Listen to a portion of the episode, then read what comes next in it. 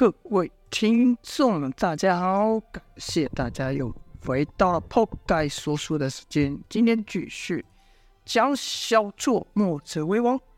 好了，前面说到城主白安呐、他在城池有难的时候抛弃百姓，抛弃城池，独自逃跑。现在啊，项义率领一众墨家子弟把城安定了之后，他又回来了。毕竟离开这个城，他什么都不是，只有在这城里面，他才有城主这个身份，才能继续作威作福啊。而后，他居然向项义讨起了战斗人偶。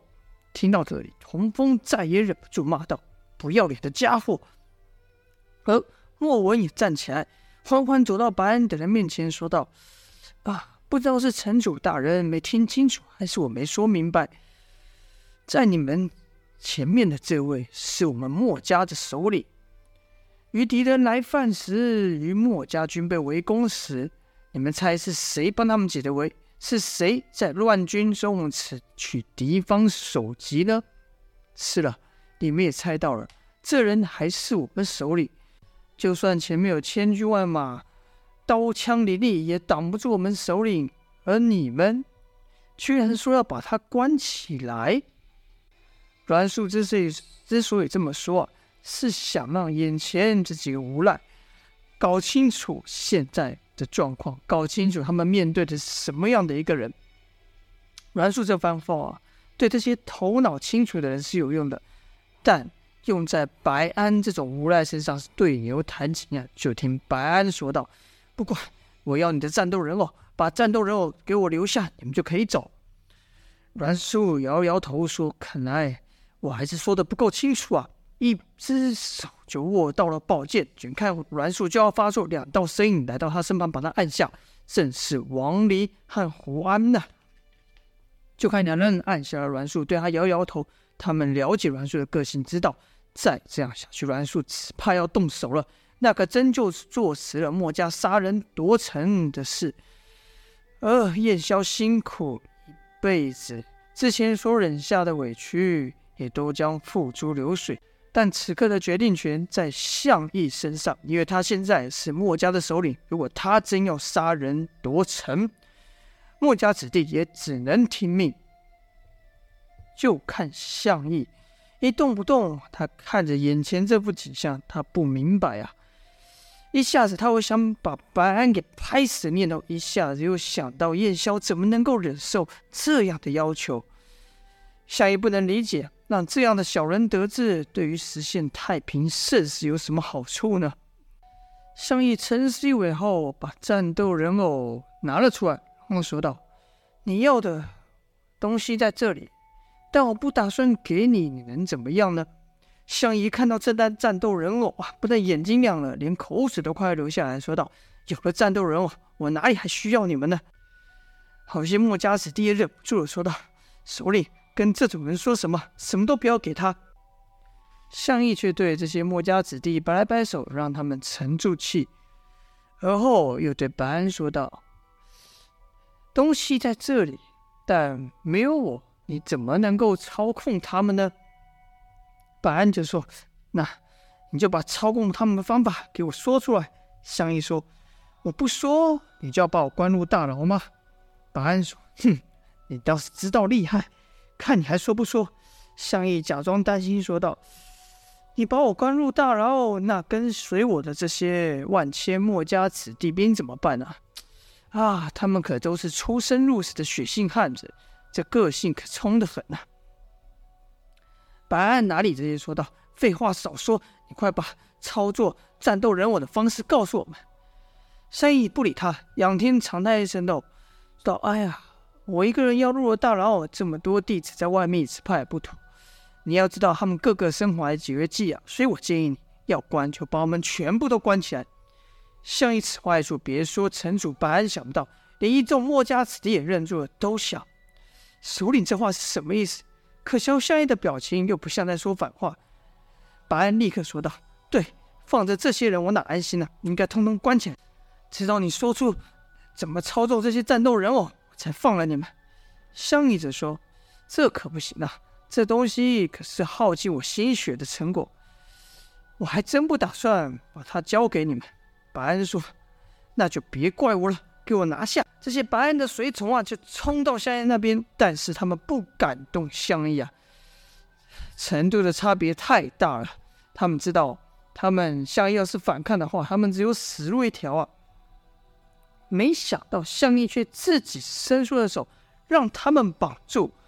这下这些随从可得意了，把项义神捆锁绑后，白安吩咐道。把这家伙、这群家伙通通给我打入地牢。什么时候他们说出如何操纵战斗人偶，什么时候放了他们。于是相义等人就还真像犯人一样，被推出大雾，朝牢牢房走去。这下百姓自然就看到，百姓看到自然不让了，因为他们现在也知道，这城主白安呐、啊，哪是为了他们御敌而死。而是在危难关头抛下他们独自逃跑的人。反之，项义和这墨家子弟只是保护他们的人。这个白安居然要把保护他们的英雄打入大牢，百姓哪里人啊？纷纷喊道：“你们干什么？住手！你们还算是人吗？”好些百姓还动上了手，这就和白安的随从动起了武来，骚乱立时起来了。其实这时啊。项义只要一句话就可以让这些百姓冷静下来，但项义却冷冷的看着这一切，任由任由百姓和白安的随从起冲突，一直到项义等人被推进大牢，项义还对那些随从说：“哎呀，你可别忘了城墙上那些墨家的旗号也要撤下来，不然我怕外头赶来的弟子找不到我们，会对你们不利呀，记住了吗？”那随从点了点头。说道：“这个自然。”而后把门关上后，是飞奔而去。一众墨家子弟被打入大牢后，童风忍不住问道：“先生，我们这就出去吧？”相义者说：“出去？我们为什么要出去？”童风说：“这群人根本不讲理，我们犯了什么错？为什么要受如此对待？为什么要被当犯人一样？”相义若有深意的看了童风一眼，而后又看了其他人，说道。你们以前不是一直都遭受这样的对待吗？从前能忍，怎么今天就不能忍了吗？而且说完这话后，相义就自顾自的转过身去，背对众人。没有人知道相义在想什么。一群人都闷在大牢里，童风这口气实在憋不住，就对莫文说道：“莫文，你说这先生到底是什么意思啊？难道我们就这样不明不白的被关在这吗？”莫文则说。若首领想出去，那谁也拦不住。可首领，我也不知道首领在想什么，我还不是很了解他。但我知道，他和先生一样，都是有大志向的人，绝对不会在这里待太久了。我想，他肯定有什么计划吧。通风说：“那他怎么不和我们说呢？”莫文说：“或许是时候还不到吧。别急，我们一切听首领的指示就是。”那边呢、啊，项义与一众墨家子弟被关入大牢，这边白安却还是很烦躁，因为项义留下那战斗人偶，他根本就不会操作。尽管白安把全城的工匠都找了来，甚至想把这人偶给拆开，也没有人能办得到。白安气道：“真的是这个战斗人偶吗？那家伙不会拿假的给我吗？这东西根本不会动，我要我要这玩意干什么？”一边说一边拿武器往这人偶身上砸。但这人偶乃用天下奇物天万金所打造而成。别说白安呐，这长了一身赘肉，没有半分力气。即便是项义还使出全力，也无法伤这人偶分毫啊！得到一个无法发挥力量的人偶，比起没有得到人偶更让人心烦心痒。